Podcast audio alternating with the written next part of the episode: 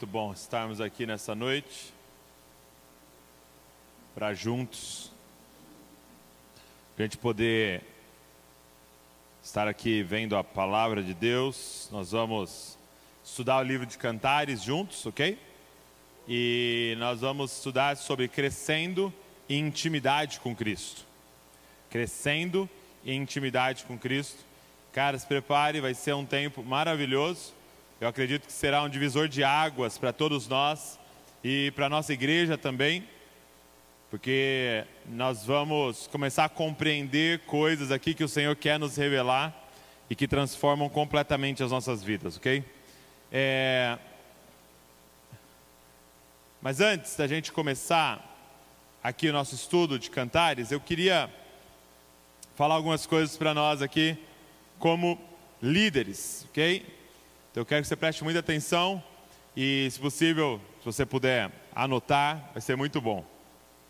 É...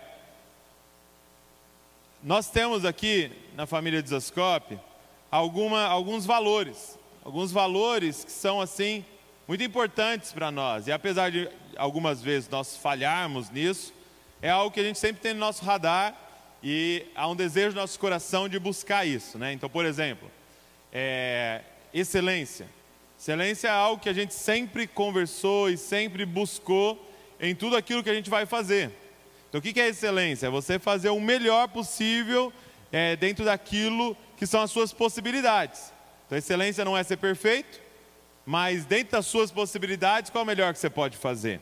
Então, a gente tenta, a gente tenta em tudo que a gente está fazendo, fazer algo excelente que expresse a Cristo ali, expresse Deus que é extremamente excelente.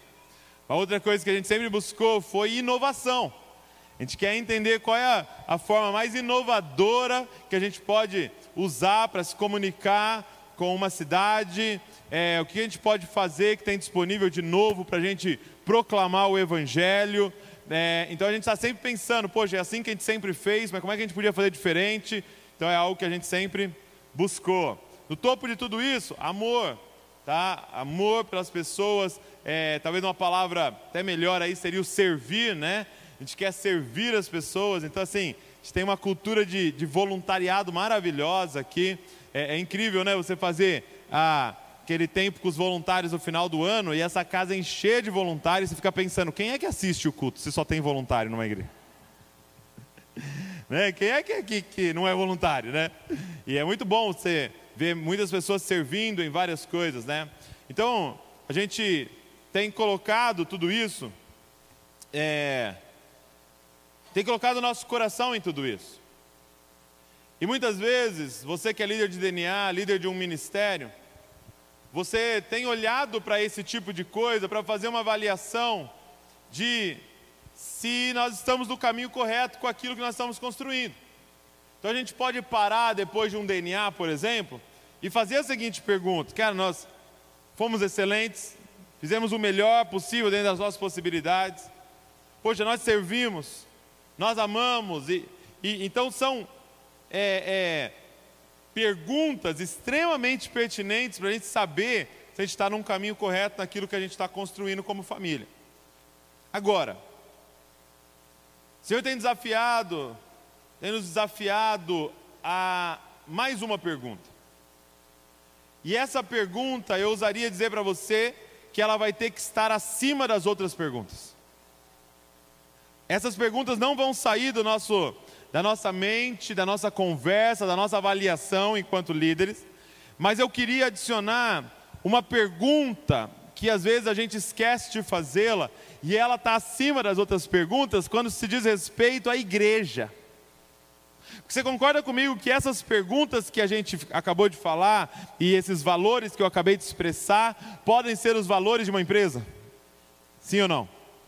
Empresa excelente, inovadora, que quer servir as pessoas e quer fazer até as coisas com amor. Então você já vê discurso de empresas falando sobre isso. Pode ser é, os valores de uma ONG, sim ou não? Agora, o que, que é único da igreja? O que, que é único e exclusivo da igreja?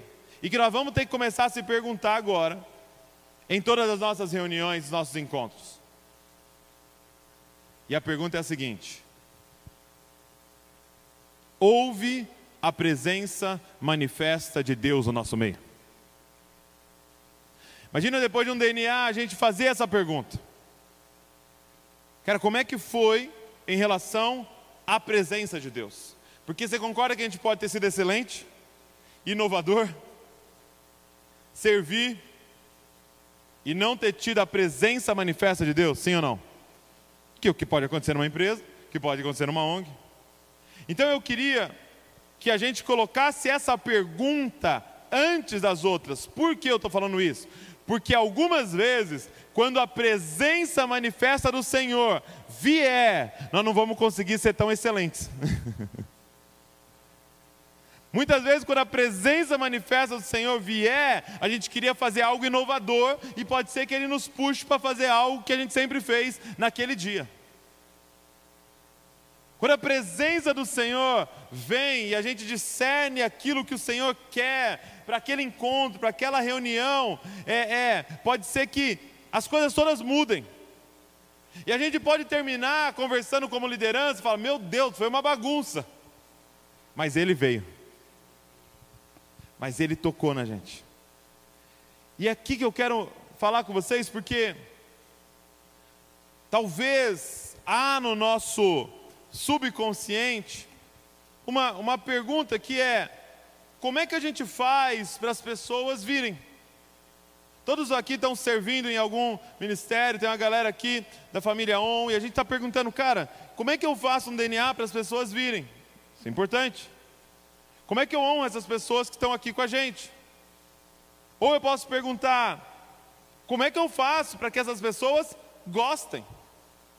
Né? A gente está ali aos domingos, por exemplo, no nosso encontro aqui, né? é, com todos, a gente está perguntando, cara, toma cuidado, acabou muito tarde, né? E, e, tem gente com criança, tem gente que vai lá fazer o almoço, e a gente está preocupado, e com essa pergunta, de novo, gente, que é importante, como é que a gente faz que as pessoas venham, como é que a gente faz que as pessoas gostem, como é que a gente faz que as pessoas permaneçam? Mas eu quero desafiar todos vocês, junto com a gente, entrar numa busca frenética de perguntar como é que faz para Deus ver, como é que faz para Deus gostar, e como é que faz para Deus permanecer. Porque eu estou falando isso? Porque se a gente inverter as perguntas e colocar em primeiro lugar as pessoas, as pessoas vão nos matar, porque a gente não tem poder de transformar ninguém. Então, eles virem Bragança vir sem a presença manifestar, eu não quero que Bragança venha, porque eu não tenho nada para oferecer para eles. Quem está entendendo o que eu estou falando? Então, seja num DNA online, ok? Seja num DNA, seja agora em todas as esferas, seja no, no ministério infantil. Eu não quero que venha um monte de criança, se o Senhor não tocar. Porque isso vai ser somente uma escola para entreter eles, enquanto os adultos vêm aqui consumir um outro negócio, e nós vamos ficar nisso, e vai ser infinito. Vai ser infinito, porque a gente vai buscar excelência no que a gente está fazendo, inovação, criatividade, boa comunicação, e vai começar a vir. Vai começar a vir, vai começar a vir. Só que vai começar a permanecer como chegou. E a gente fala, fala, fala, fala, fala, fala, e eles sabem todos os versículos, mas a impressão que dá é que não tem transformação, porque, cara, nós precisamos de um toque poderoso do Espírito sobre todo mundo que vier aqui. Então, essa transformação, é quando Paulo diz: é, eu não, não fui até vocês com palavras de persuasão. Eu não fiquei tentando convencer vocês com palavras bonitas com sabedoria humana, mas eu fui até vocês com o poder de Deus, que há na cruz, que há no Evangelho, que há no Espírito Santo que habita em nós. Então, só para a gente ter isso de forma bem didática, a gente escreveu uma frase, ok? Para nos guiar aí como líderes nessas próximas nessa próxima temporada, até isso se tornar carne em nós. E a frase que a gente desenhou juntos é: queremos nos tornar um lugar para a presença manifesta de Deus habitar. Ok? Então, se você puder anotar, queremos nos tornar um lugar para a presença manifesta de Deus habitar. Mais uma vez, queremos nos tornar um lugar para a presença manifesta de Deus habitar. Então eu quero que você, que trabalha com o CID, por exemplo, tenha isso o tempo inteiro na sua mente. O que nós queremos para essas crianças? Cara, nós queremos que eles aprendam como é, é, discernir, estar, sentir, se mover na presença de Deus. E a gente quer ver a presença de Deus transformando eles profundamente. O que, que isso é? Isso aqui é extremamente poderoso, porque isso nos livra de duas coisas, gente. Primeiro, nos livra do medo de achar que vai ser no nosso braço, na nossa força e a gente que vai fazer. Mas também nos livra do orgulho de achar que alguém foi transformado, que a gente é bom. Por que, que essas crianças vão ser uma bomba na mão de Jesus? Por causa da presença de Deus tocando a vida deles. Por que, que pessoas vão entrar aqui e ser transformadas é, é, em um encontro? Ah, porque olha, esse grande profeta que está pregando? Não, é por causa da presença manifesta do Senhor no nosso meio. Porque, e agora deixa eu te explicar a frase, ok? Nós queremos nos tornar um lugar. Então, quando eu digo lugar, você já entende, eu vou repetir, mas você já entende, que eu não estou falando de um lugar físico, não é sobre esse lugar, apesar de Deus poder marcar um lugar, ele fez isso várias vezes no Antigo Testamento, mas nós sabemos que não tem poder nos tijolos e nas coisas. Então, é um lugar marcado porque é onde uma família se reúne. É onde a família do Pai, a noiva do Cristo, a morada do Espírito se reúne. Então, é, nós queremos nos tornar um lugar, mas entenda que é muito mais dessa relação nossa. Mesmo porque eu quero que isso aconteça lá no DNA. E já não é esse lugar. Agora o lugar é lá na sua casa, a igreja na casa. Tá? A igreja reunida em um lar. Então nós queremos nos tornar um lugar, que é o nosso ajuntamento, a nossa relação. E aí é para a presença manifesta de Deus. Por que a gente colocou manifesta? Porque a presença de Deus está o tempo inteiro. Ok? Então há uma diferença da onipresença do Deus que está o tempo inteiro. Então, numa, numa zona ali de prostituição, a presença de Deus está naquele lugar. Tá? Num, num, lugar mais fervoroso de pessoas buscando a presença de Deus está naquele lugar. É, é em, em qualquer lugar do planeta que você tiver, a presença de Deus está lá. Agora, existem ambientes em que ele se manifesta. Amém? Então é você pensar em Cristo. Em Cristo está lá que ele está em Jerusalém, mas Deus é onipresente, sim. Mas ele se manifestou em lugares específicos. Então nós queremos a presença manifesta de Deus habitando.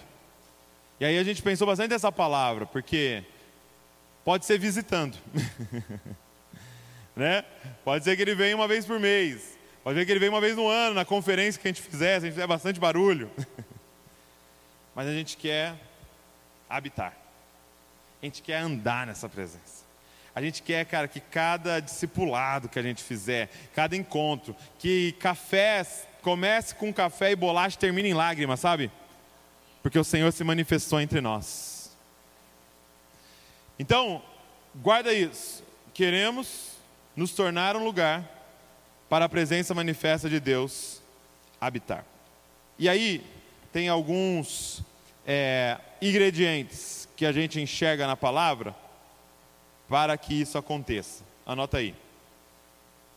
Nós estamos olhando para Davi, ok? E o tabernáculo de Davi, aonde você tem a presença de Deus manifesta ali em Israel. E nós estamos olhando para Atos dos Apóstolos, onde você tem um derramar também da presença de Deus entre eles, ok? E aí a gente vê alguns é, ingredientes nessa, nesses lugares, ok? Então, primeiro, é, escreve aí, adoração. Adoração. Ele habita no meio dos louvores. Adoração é central para que isso aconteça. Então, eu quero é, que você pense nisso, naquilo que você está liderando, ok? Precisa haver adoração. De novo, o que diferencia o que nós estamos fazendo aqui de uma empresa, de um clube, da reunião do, do partido, não sei das quantas, para a reunião do, do time de futebol. Qual, qual é a diferença? A adoração. Nós estamos aqui diante do Senhor para, para adorá-lo, para levantar o nome dele acima de todo nome. Então, um ingrediente que você enxerga nesses ambientes onde a presença de Deus é manifesta são ambientes de adoração. Lembra que Jesus fala: o Pai procura. Já não é esse tipo de pessoa que está procurando o Pai, é o Pai que está procurando esse tipo de pessoa. Qual tipo de pessoa? Os verdadeiros adoradores, que adorem o Pai em espírito e em verdade. Então, é, é como se os olhos dele, dele estivessem varrendo toda a terra, procurando o quê? Esses adoradores, que estão adorando o nome dele. Então, adoração. Segundo, nós vemos unidade. Coloca unidade barra comunhão aí. Unidade barra comunhão. Então você vê que em Atos capítulo número 2, eles estavam todos reunidos juntos, em um só coração, em uma só mente, um só desejo, é, clamando quando o Espírito é derramado sobre eles.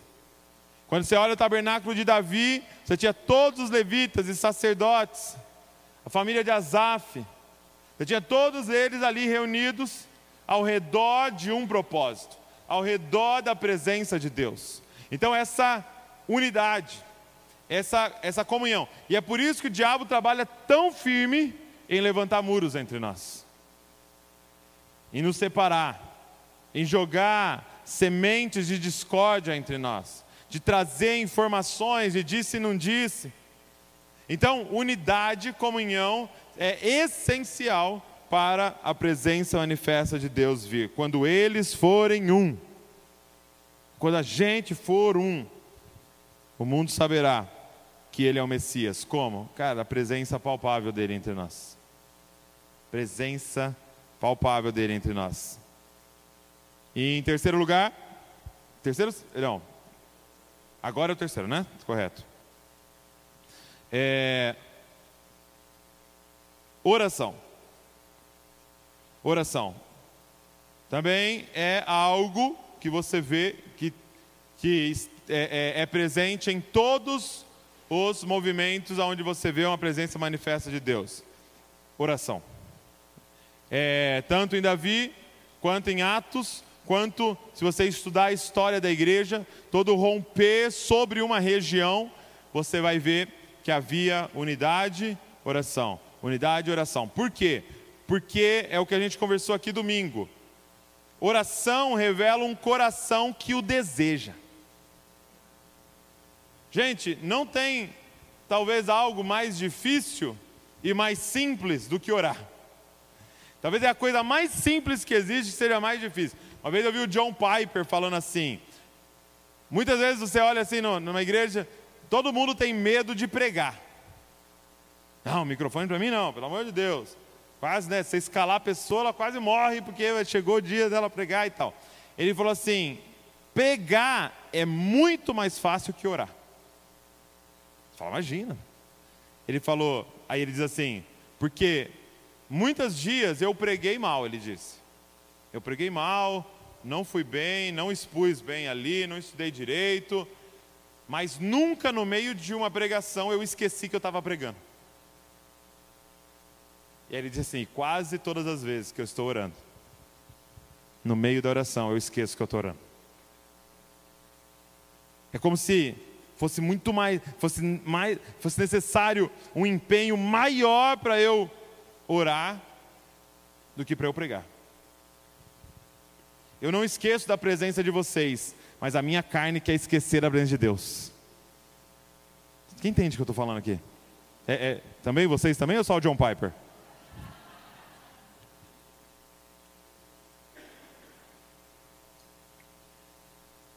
Então assim, gente, a oração, ela revela esse nosso coração, esse nosso desejo. É, é, é, aquela figura de Maria, né? Que escolhe estar aos pés de Jesus. Que escolhe esse lugar. É por isso que a, a casa dele seria chamada de casa de oração, porque é uma casa de relacionamento com Ele. É a casa daqueles que querem ardentemente se relacionar com Ele, mais do que, por exemplo, fazer coisas para Ele.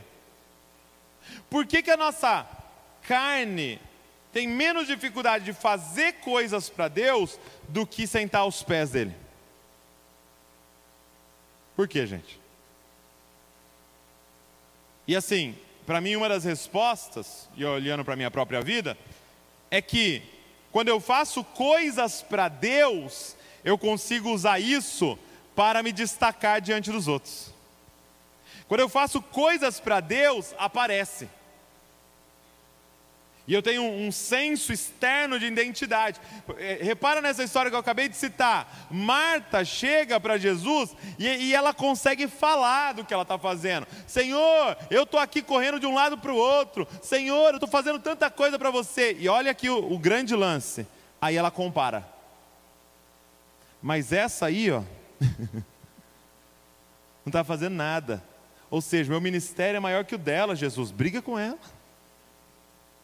O que eu estou construindo para você é maior do que ela está construindo, briga com ela. E aí, quem é que leva uma invertida de Jesus? E aí é o ponto, por que, que a nossa carne não quer ir para a oração? Porque na oração e no relacionamento real não dá para a gente ficar comparando. É o que a Val pregou, ninguém compara a fundação. Ninguém fala, ó, oh, minha fundação aqui da minha casa, muito melhor que a sua. Ninguém, não dá nem para ver. Está escondido, é no secreto, é no íntimo, é no coração, é entre você e Deus. Só que é esse lugar que Ele está nos atraindo. É esse lugar da presença manifesta de pessoas de oração. E lembre-se, quando eu estou falando oração, é relacionamento com Ele. E aí, quarto? Quarto, palavra. Por quê? Porque oração e palavra, ela não tem como se separar. Porque qual é a linguagem da nossa oração? Bíblia. Qual é o desejo do nosso coração? O que ele quer. Então ali vai ser revelado para nós o plano de Deus, o que ele quer, o que ele quer nas nossas vidas. Então, doutrina. Quando a gente olha lá para Atos, né, o que, que eles tinham? Oração, partir do pão, doutrina dos apóstolos, então é, é, é essa comunhão e unidade, oração e adoração e doutrina dos apóstolos, palavra de Deus. Nós queremos ir mais fundo na palavra, nós queremos mais a palavra dele. E por último, quinto, santidade. Escreve aí, santidade. A gente tem conversado bastante sobre esse quinto ingrediente aí, entre nós, a liderança, por quê? Porque a gente pode pensar que santidade também é um resultado da presença. A gente está colocando a santidade como um ingrediente para a presença. Por quê, gente? Porque a gente tem que fazer aqui uma diferenciação entre salvação e nos tornarmos um lugar para a presença manifesta de Deus. A salvação é graça, misericórdia, é Ele que veio e nos alcançou, Ele nos achou. Nós éramos inimigos dele, não tinha como amá-lo, nós estávamos mortos em nossos pecados e delitos, não tinha como buscá-lo, então ele veio e nos tocou. Então todo mundo aqui foi salvo pela graça, mediante a fé, e não vem de você, é um presente de Deus. Amém? Agora, a santificação é esse processo que acontece depois que você nasce de novo, em que a sua mente vai sendo renovada, em que seus hábitos vão sendo alterados para aquilo que é o desejo do Pai. Eu gosto muito da forma que o Subirá coloca. Ele fala assim: quando. E acho que eu já vi o Vieira, Leandro Vieira falando isso também. Quando Jesus sai da água do batismo, o Pai diz: Esse é o meu filho amado então, essa parte, meu irmão, é para todos nós que estamos em Cristo, amém? Este é meu filho amado. Essa é minha filha amada. Por quê? Porque essa frase depende do amor dele. Essa frase depende única e exclusivamente do amor dele. Se é feio, bonito, é, é, errou 200 vezes, 25, é, entendeu? Matou alguém ou roubou um chiclete. Esse é o meu filho amado. Por quê? Porque é o amor dele sendo derramado. Agora, a segunda parte é diferente. Esse é o meu filho amado em quem eu tenho prazer. E aqui diz respeito às escolhas que nós estamos fazendo. E havia essa declaração sobre Jesus: Esse é meu filho amado, em quem eu tenho prazer. Então, deixa eu falar ousadamente essa frase para vocês. Você pode ser um filho e uma filha amada do Senhor que não está dando prazer para o Pai. E isso não, não é claro nas, nos nossos filhos ou não? Sim ou não? Ou você vai falar que tudo que seu filho faz te dá prazer? Não. Escolhas que seu filho faz não te dão prazer. Isso te faz não amá-lo? Não. Você continua amando. Você continua manifestando seu amor e até na esperança que o teu amor o transforme. Porém, prazer, dar prazer para ele, está ligado à santidade. Então, meu irmão, nós queremos entrar nessa busca intensa por santidade junto com vocês. Santidade seja algo é, extremamente enfatizado nos DNAs e em todos os, os movimentos nossos de liderança aqui. Porque sem santidade não tem como. A gente viver a presença manifesta de Deus, e presta atenção no que eu vou te falar, que vai levar os próximos à santidade. Porque vai entrar pessoas aqui, ou nas suas casas, em todos os lugares, destruída, quebrada. E ela vai entrar de repente em um ambiente onde um grupo está pagando o preço para a presença manifesta de Deus. O exemplo claro é o templo. No templo, gente, vinha Israel inteiro. Israel inteiro vinha para o templo. Para quê? Para sacrificar o cordeiro, para fazer tudo o que tinha que fazer, os rituais que estavam é, é, expostos ali é, na lei. Então eles vinham. Então vinha gente de tudo quanto é jeito. Só que tinha um grupo escolhido por Deus que pagava um preço maior de santidade. E quando eu falo santidade, tem muito a ver com estar separado, que pagavam um preço muito maior, faziam escolhas muito mais desafiadoras para serem aqueles que lideravam o templo. Se vira, meu irmão, você está nessa posição.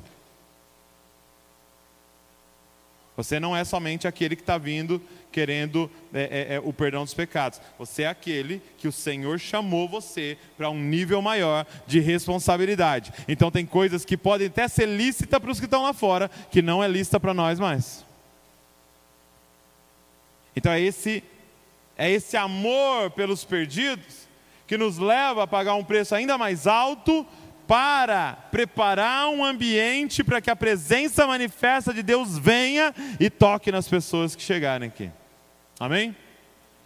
Então, a presença manifesta. É claro que a santidade é resultado dessa comunhão com o Espírito, da obra da cruz agindo em nós. Assim como lá no templo vinha o cordeiro e era imolado, para pagar o preço pelo pecado, nós só podemos andar em santidade por causa do Cordeiro de Deus que tira o pecado do mundo e que morreu no nosso lugar. É isso que nos leva à santidade. Então também eu não quero você compartilhando uma mensagem legalista, ok? Nós dependemos completamente de Deus para andar em santidade. Essa obra do Espírito em nós, em parceria com a gente, no arrependimento, no, na confissão dos pecados e nessa busca por santidade. Amém?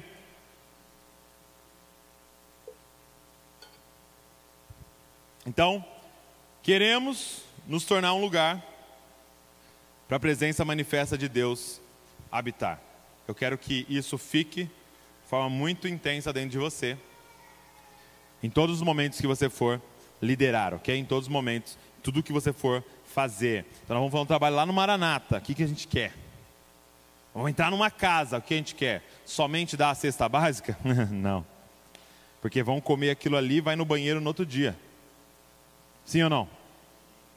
Eu fui agora em Goiânia, no, no, Paulo Borges, ele falou um negócio, ele falou um negócio maravilhoso. Ele falou assim, gente, a gente está tentando resolver problemas que Deus falou que não vai resolver nunca. Por exemplo, fome. Se eu te der uma coisa para comer aqui, o que acontece depois de três horas? Jejum que o diga, né, cara? Fome infinita. Fome eterna chama o jejum. Então Deus nos deu um problema que não tem solução. E por quê? Toda vez que você encontra um problema que não tem solução, é porque esse problema é para gerar um encontro entre nós, para que o Senhor possa se manifestar. Quem está entendendo?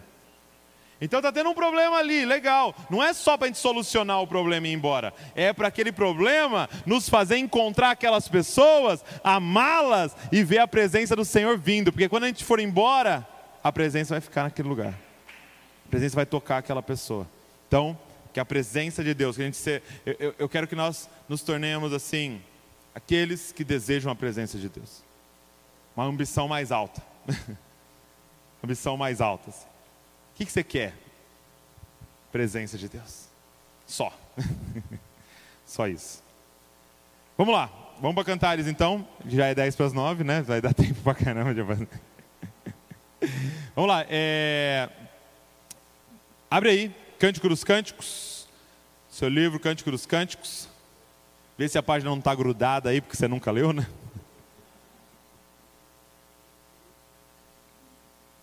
Cântico dos Cânticos. capítulo 1, verso número 1.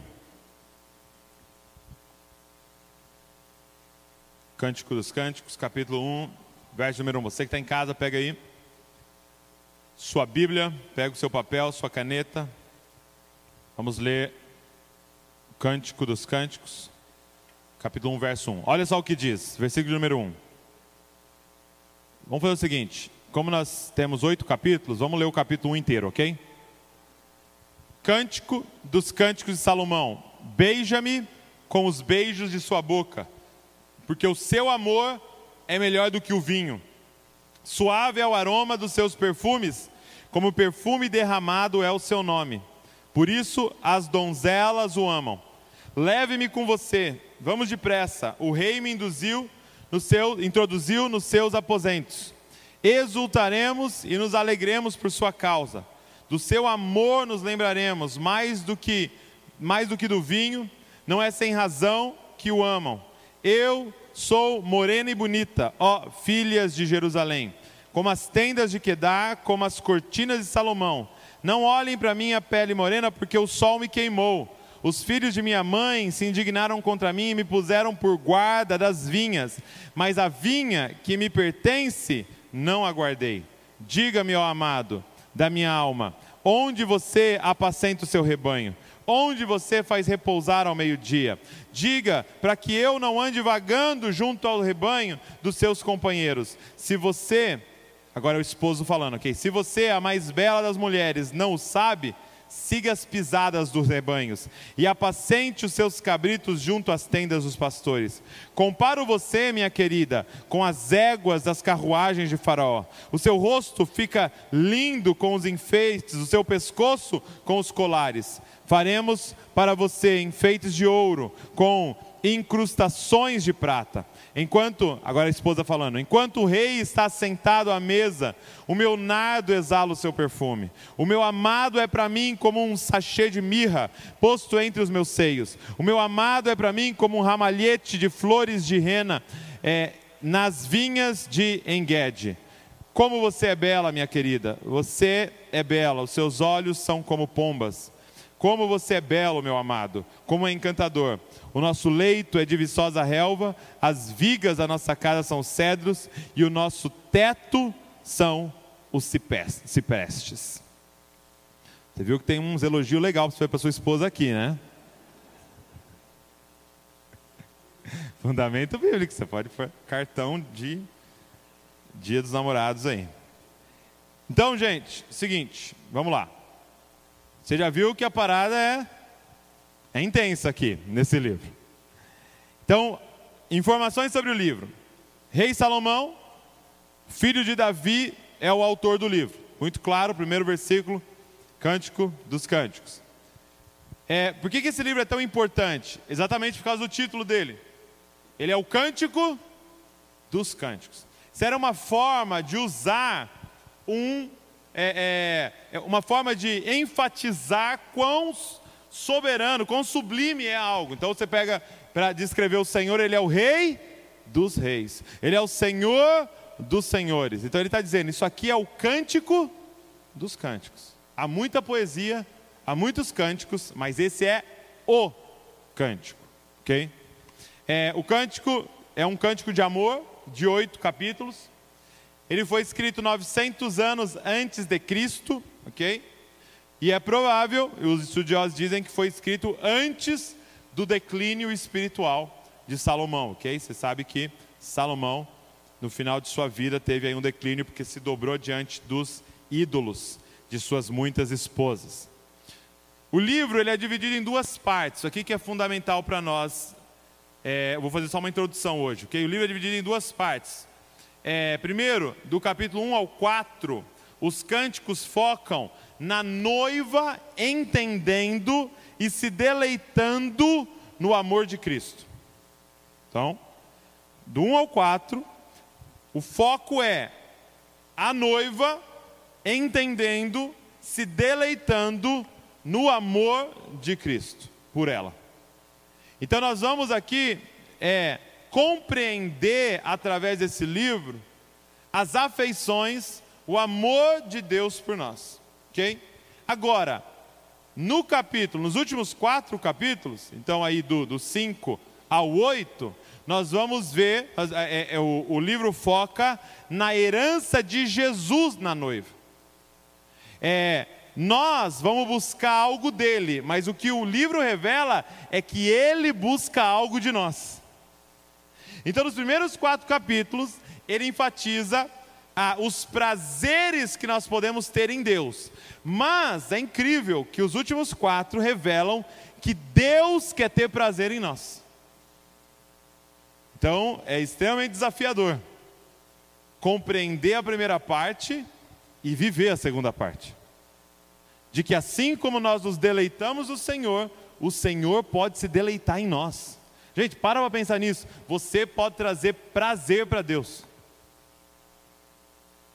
Você pode ser o deleite do Criador do universo. Ele vem até nós para buscar esse deleite.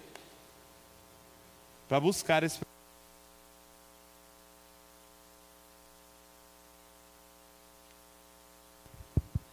Está acabando a bateria aqui, Gil. É... Então, som. Essa é a divisão.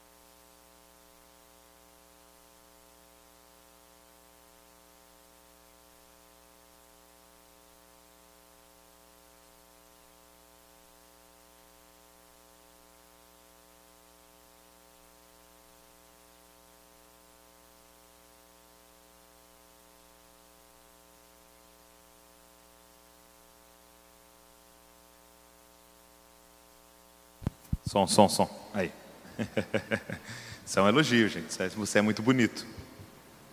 Vamos lá. Qual é o objetivo do nosso estudo? Por que, que nós vamos estudar esse livro? Que a gente não costuma estudá-lo. É... Primeiro, porque a gente quer compreender o quanto Ele nos ama. Primeira coisa, nós queremos compreender o quanto Ele nos ama. Deixa eu falar essa frase para vocês. É assim, ó se compreendêssemos na totalidade o quanto Deus nos ama, nós seríamos perfeitos. De novo, se nós compreendêssemos o quão amado nós somos por Deus, nós seríamos perfeitos. Presta atenção nisso. As nossas falhas sempre fluem de uma desconfiança de que Deus não nos ama tanto assim.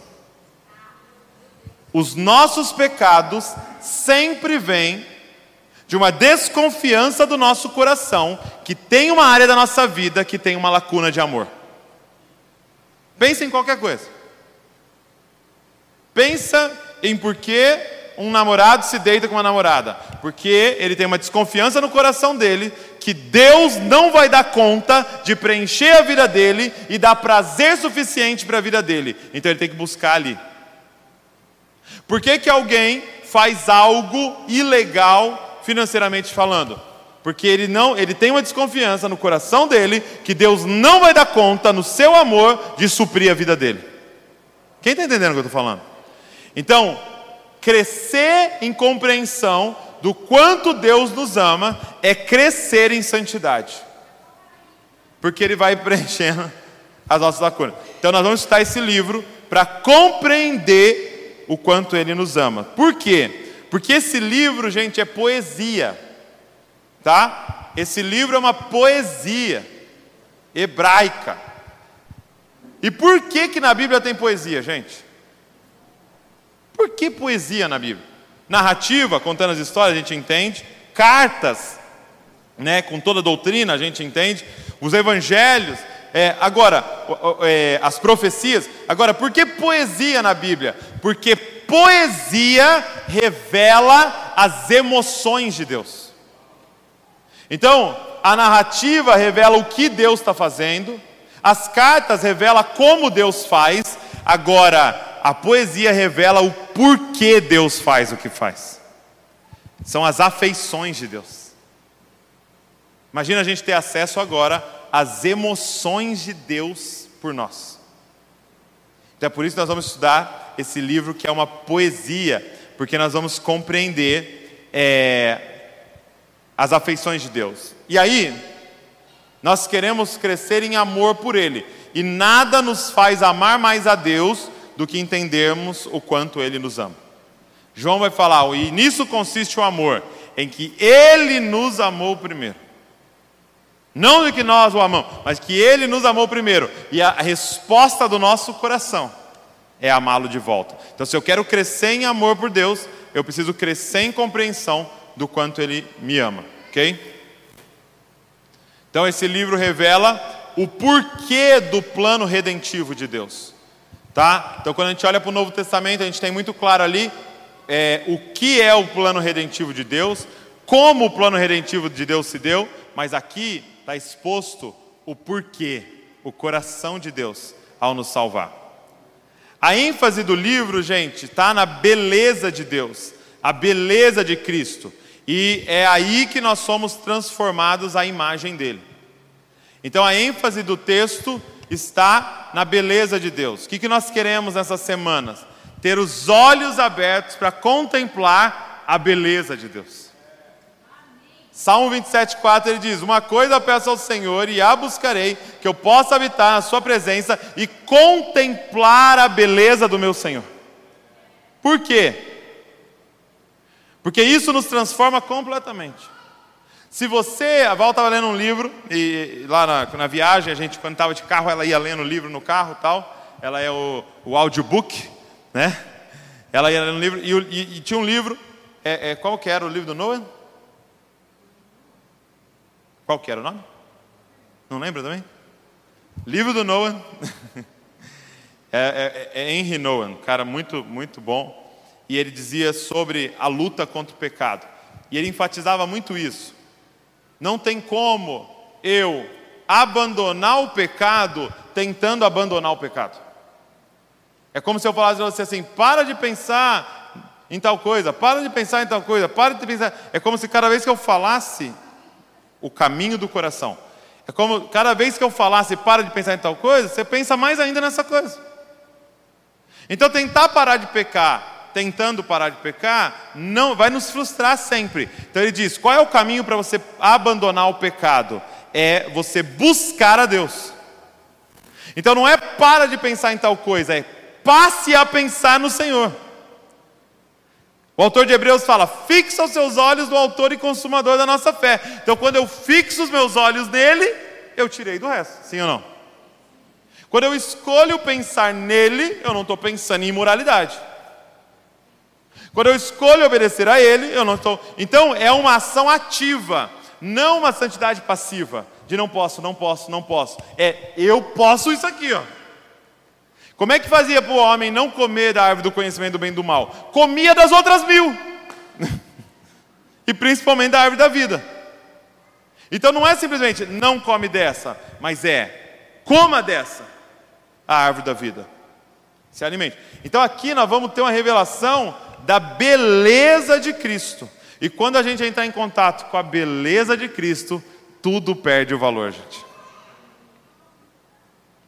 É uma resposta que a humanidade está buscando é como é que faz para vencer essa epidemia de moralidade sexual e principalmente relacionada à pornografia. E o que, que é esse vício, gente? Se não alguém atrás de ver beleza.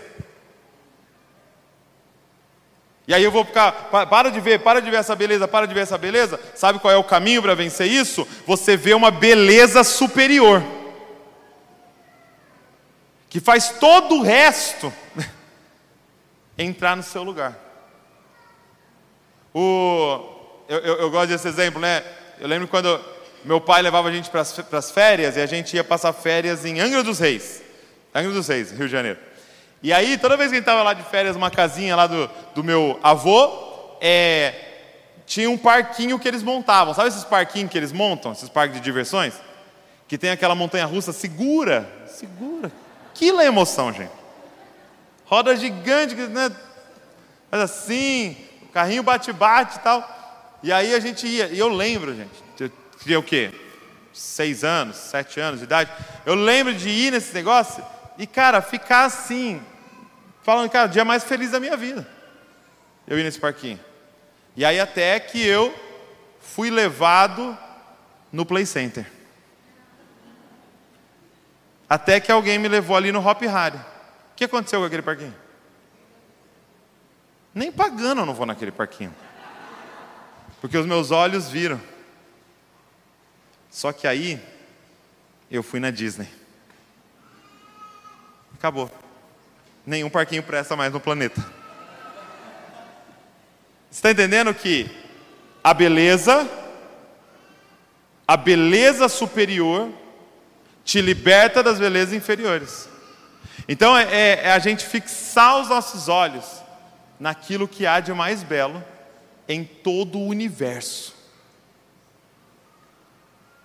Você entende que aí vai perder o sentido você ficar falando para as pessoas assim: levanta a mão, fica de pé na adoração, vamos gente, canta.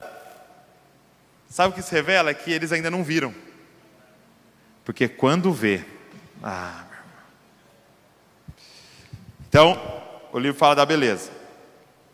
E a ênfase do livro é na igreja como noiva, ok?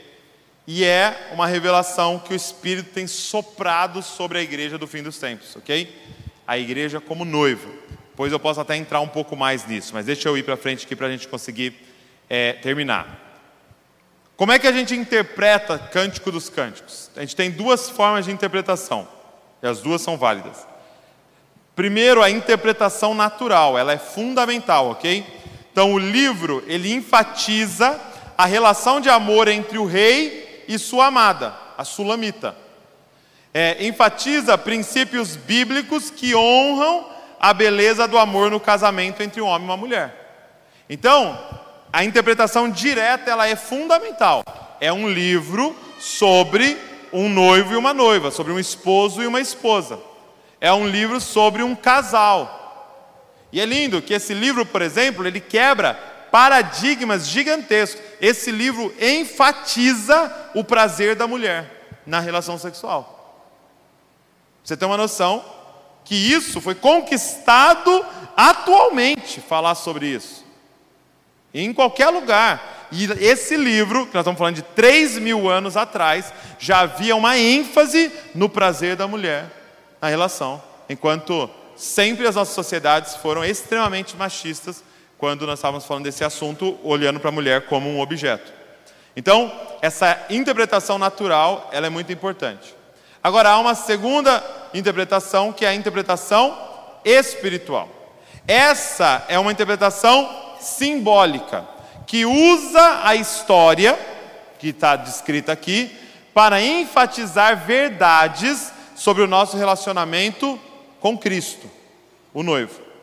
Essa é, é a interpretação que a gente vai usar aqui no nosso estudo, e é interessante que, se você estudar, essa é a interpretação mais comum nesses três mil anos estudando esse livro. Esse livro tem mais ou menos 3 mil anos, foi escrito 900 anos antes de Cristo. Então, nesses 3 mil anos do livro, do Cântico dos Cânticos, essa é a interpretação mais comum. Já foi usada de várias formas para enfatizar Deus e Israel, porque Deus chama Israel de sua esposa, ele de noivo, por exemplo, no livro de Oséias. É... O que você precisa compreender é que Lucas 24, 27, por exemplo, Jesus no caminho de Emaús, a palavra de Deus diz que ele começa a explicar para eles e mostrar o Cristo, ele mesmo, em todo o Antigo Testamento. Em toda a palavra de Deus. Então, essa, a palavra de Deus ali é o que nós conhecemos hoje como né, a primeira aliança, o Antigo Testamento. Então, Jesus, no caminho de Emaús, mostrou para aqueles discípulos onde ele estava em Cântico dos Cânticos. Todos os livros da Bíblia apontam para Cristo, porque o ministério do Espírito Santo é enfatizar o Cristo, é revelar o Cristo. Então, se esse é um livro inspirado pelo Espírito Santo, ele também aponta para Cristo. O que nós vamos fazer aqui nessas semanas é uma interpretação alegórica. O que é uma alegoria, gente? É quando pessoas ou coisas simbolizam ou simbolicamente apontam para uma verdade. Então isso é uma alegoria, ok? Quando pessoas ou objetos, coisas, simbolicamente apontam para uma verdade. Agora, vocês sabem que nós somos extremamente zelosos com as escrituras. E a alegoria, ela pode ser extremamente perigosa. Então a gente pode falar, uma vez eu, eu lembro que eu estava num culto e o pastor pregou sobre o que significava cinco pedrinhas que Davi pegou no lago. Lembra do rio? Que, que o, o Davi pegou cinco pedrinhas para jogar lá no gigante, ele falou o que, que significava cada uma delas. Falei, o cara é um ninja. Primeiro, isso é uma alegoria. E essa alegoria pode ser perigosa. Agora, Douglas, por que, que essa do Cântico dos Cânticos não é perigosa? Ela também pode ser se a gente não seguir uma regra fundamental quando a gente vai usar uma alegoria, que é você precisa é, enfatizar na alegoria que você está fazendo algo que está claro para nós no Novo Testamento. Entendeu? Então, essa verdade está clara para a gente no Novo Testamento. Por exemplo, Jesus nos ama. Eu não estou montando essa doutrina baseado na alegoria de Cântico dos Cânticos. Eu só estou ilustrando para a gente isso que está revelado lá claramente em toda a doutrina dos apóstolos. Quem está entendendo o que eu estou falando? Ok? Então nós só vamos fazer conexões aqui desse livro que estão relacionadas a verdades muito claras para a gente. E só para firmar o ponto com vocês, Gálatas 4, do 23 ao 26, Paulo usa uma alegoria para dar uma explicação para a gente. Ele fala sobre Sara e Agar. Ele fala sobre as duas alianças, ele fala sobre os dois montes. Então, se você ler a história de Sara com Abraão e de Agar, está muito claro ali que o autor estava falando sobre Abraão, Sara e Agar. E Sara, esposa de Abraão, ele pega a serva para fazer, né, na força do braço dele, a promessa de Deus acontecer. Aí nasce Ismael. E aí ele fala, cara, isso aqui é um filho da carne, filho do nosso esforço e um filho da promessa. E aí ele começa a explicar para a gente uma doutrina bíblica do Novo Testamento usando essa ilustração, essa alegoria. Então é isso que nós vamos fazer aqui no livro do Cântico dos Cânticos. E aí, para a gente encerrar, tem três personagens no livro. Então eu quero que você tenha isso em mente, porque eu queria que você lesse o livro nesse, nessa semana, tá? Para a semana que vem a gente poder é, entrar mais fundo nele, você conhecendo ele melhor. Três personagens. Primeiro, o rei Salomão. Então, ele é a figura do triunfante, ressurreto Jesus Cristo, que é o Rei dos Reis. Lembre-se que Salomão é o filho de Davi. Quem é que usou essa nomenclatura o tempo inteiro?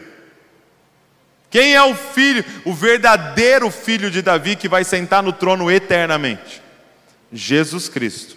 Então, o rei Salomão, aqui na é, no Cântico dos Cânticos, ele vai apontar para a gente para Cristo, ok? Segundo, a Sulamita é a figura da noiva de Cristo. Ela é introduzida como uma jovem donzela que cresce para se tornar a esposa madura do rei. Ok? Então é a figura da noiva de Cristo. É, esse nome da Sulamita é usado só uma vez no capítulo 6, verso 13, ok? Mas aí vai ficar mais fácil para a gente entender é, se referir a ela como a Sulamita. 2 Coríntios 11, 2. Vamos abrir esses textos só para a gente. É, 2 Coríntios 11, 2. Então vamos abrir três textos. Isso, três textos antes da gente ir embora.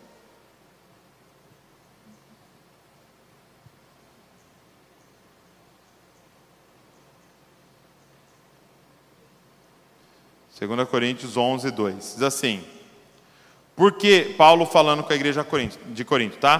Porque zelo por vós com zelo de Deus, visto que vos tenho preparado para vos apresentar como noiva pura, perdão, virgem pura, a um só esposo, que é Cristo.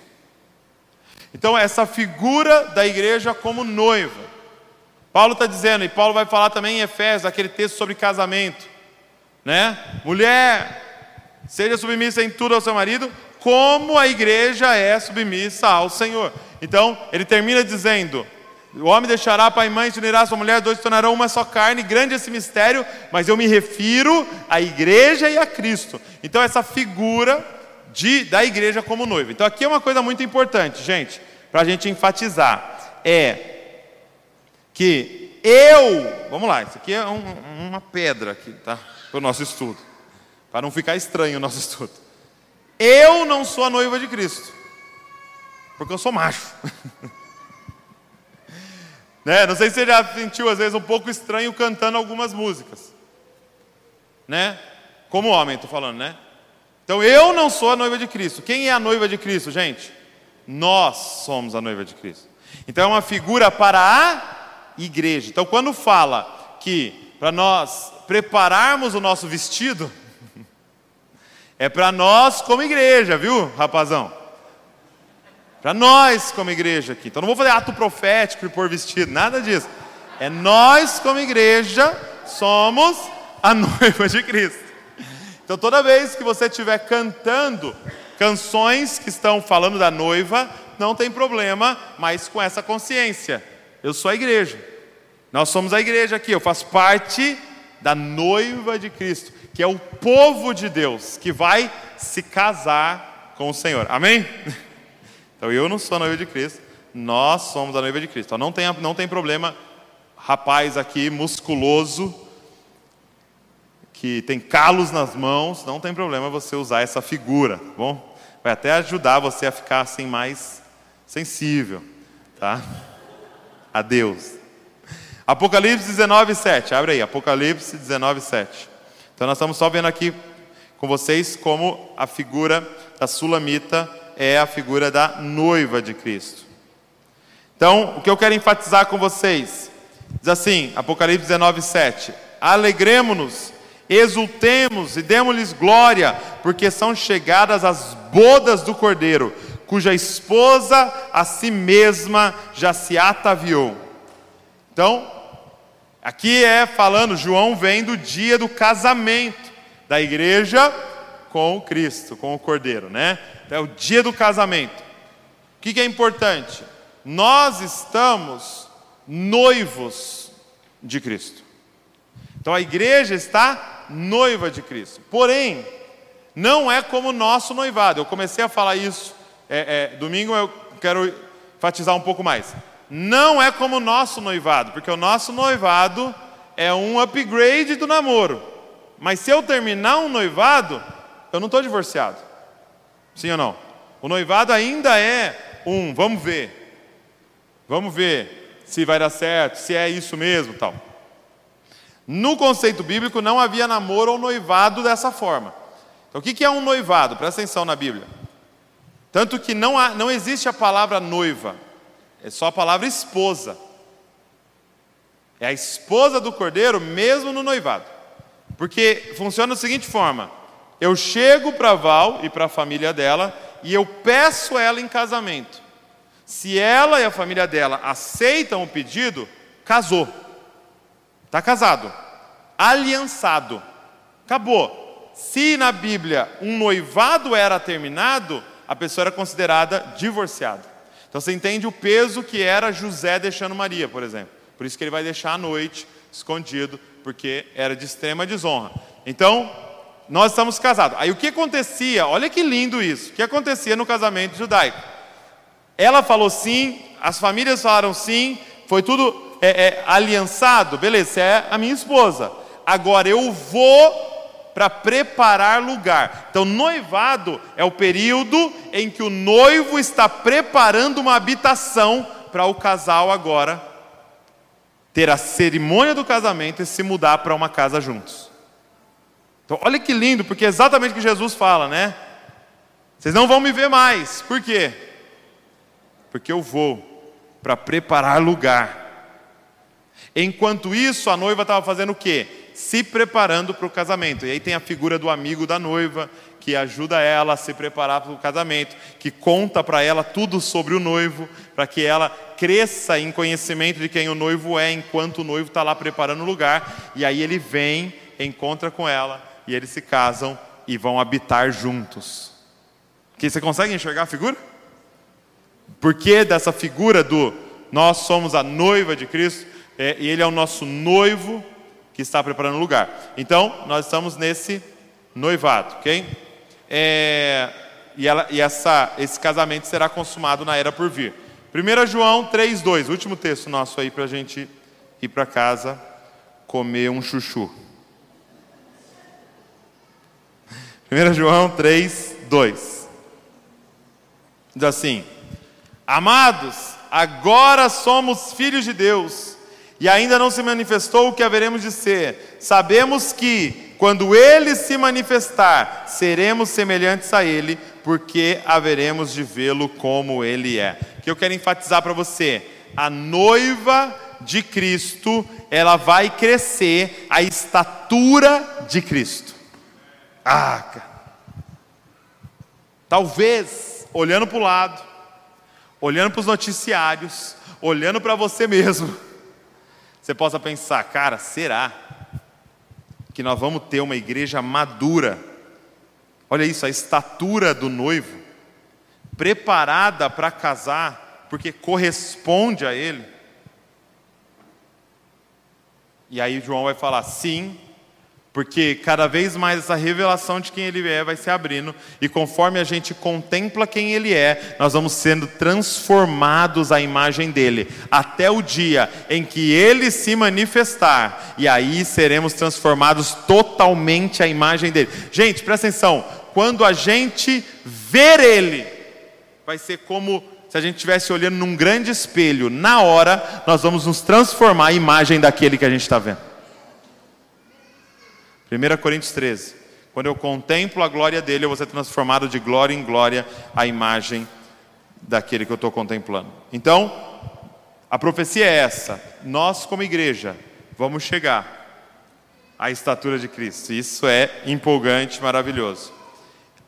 Então, a maturidade da igreja, gente, só depende da obra redentiva de Cristo na cruz sua intercessão por nós, Ele está intercedendo por nós agora. Não sei se você sabia, mas Jesus está agora intercedendo por nós e de jejum. Ele está em jejum. Ele disse: Eu não voltarei a comer até que a gente sente na mesa, na boda dos cordeiros. Então, Jesus está jejuando e intercedendo por a gente. Tem como dar errado? Não. revelação, a revelação da sua glória e o seu amor ardente por nós. Então, a maturidade da igreja é um compromisso de Cristo com nós. E, então, três figuras no, no livro: Rei Salomão, Sulamita, Rei Salomão, Cristo, Sulamita, a igreja, e tem um terceiro personagem que, é, que são as filhas de Jerusalém. As filhas de Jerusalém. Talvez só ouviu numa música, né? É daí que o Alê tirou. Filhas de Jerusalém. Elas representam os cristãos imaturos ok? Elas são extremamente sinceras, mas ainda imaturas espiritualmente, e elas procuram a sulamita para aprender como se aproximar mais do rei, como crescer em maturidade. Então, talvez as filhas de Jerusalém nos definem aqui. É nós que queremos crescer e cada vez mais amadurecer para corresponder ao nosso noivo. Amém? Então é isso que eu queria introduzir hoje com vocês. E na semana que vem a gente vai continuar e a gente vai entrar no texto. Eu quero te desafiar então aí para essa semana ler o livro inteiro. São apenas oito capítulos, não são capítulos muito longos. Dá para ler numa sentada só, mas também meditar durante é, é, essa semana com essas figuras em mente vai ajudar muito, ok? Fica de pé no seu lugar. Vamos orar juntos.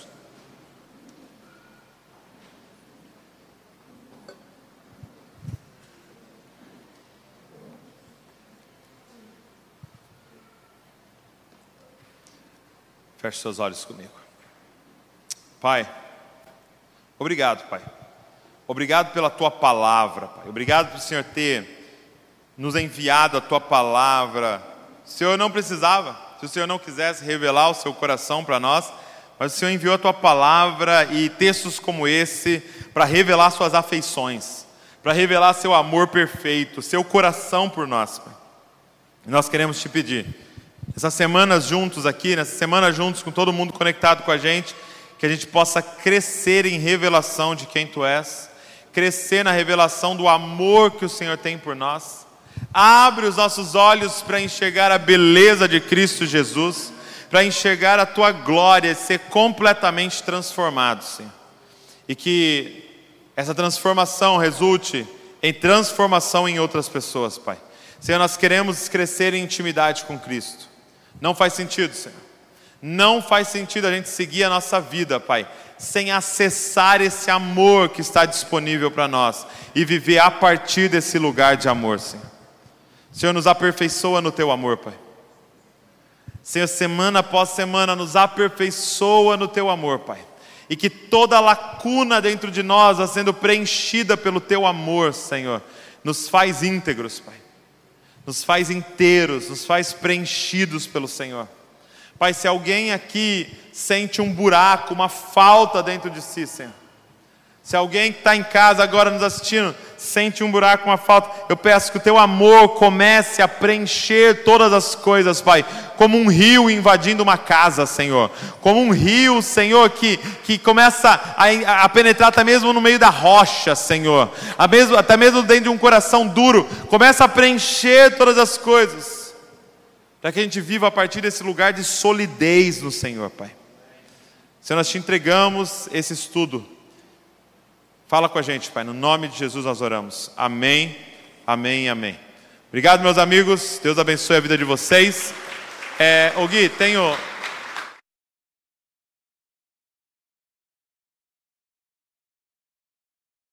Alguém vai ficar aqui na frente. Se você quiser ofertar, você pode trazer a sua oferta, tá? E ir para casa. Faz assim com suas mãos. Que o grande amor do Pai, que a graça do nosso Senhor e Salvador Jesus Cristo, que a comunhão com o Espírito Santo seja sobre todos. E eu quero declarar Mateus 28, 18. Jesus diz assim: Toda autoridade me foi dada no céu e na terra, portanto, vão. Façam discípulos de todas as nações, batizando eles em nome do Pai, do Filho e do Espírito Santo, e ensinando eles a guardar tudo que vos tenho ordenado. E eis que estou com vocês até o fim todos os dias até o fim dos tempos. Maranata. Glória a Deus. Valeu, gente.